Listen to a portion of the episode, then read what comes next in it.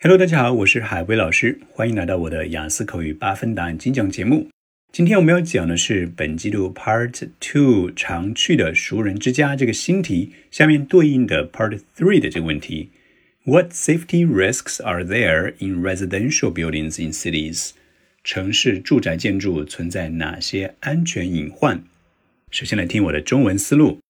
说实话，我觉得我住的地方很安全。多亏了门口的警卫和密集的监控摄像头，我能想到的唯一安全隐患就是火灾。在过去一年里，我看到过不少火灾事故中人们在家中丧生的报道，而调查显示，许多住宅建筑不符合防火要求。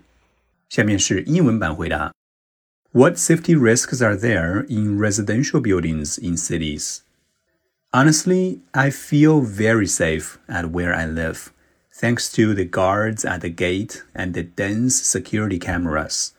The only safety risk I can think of is fire.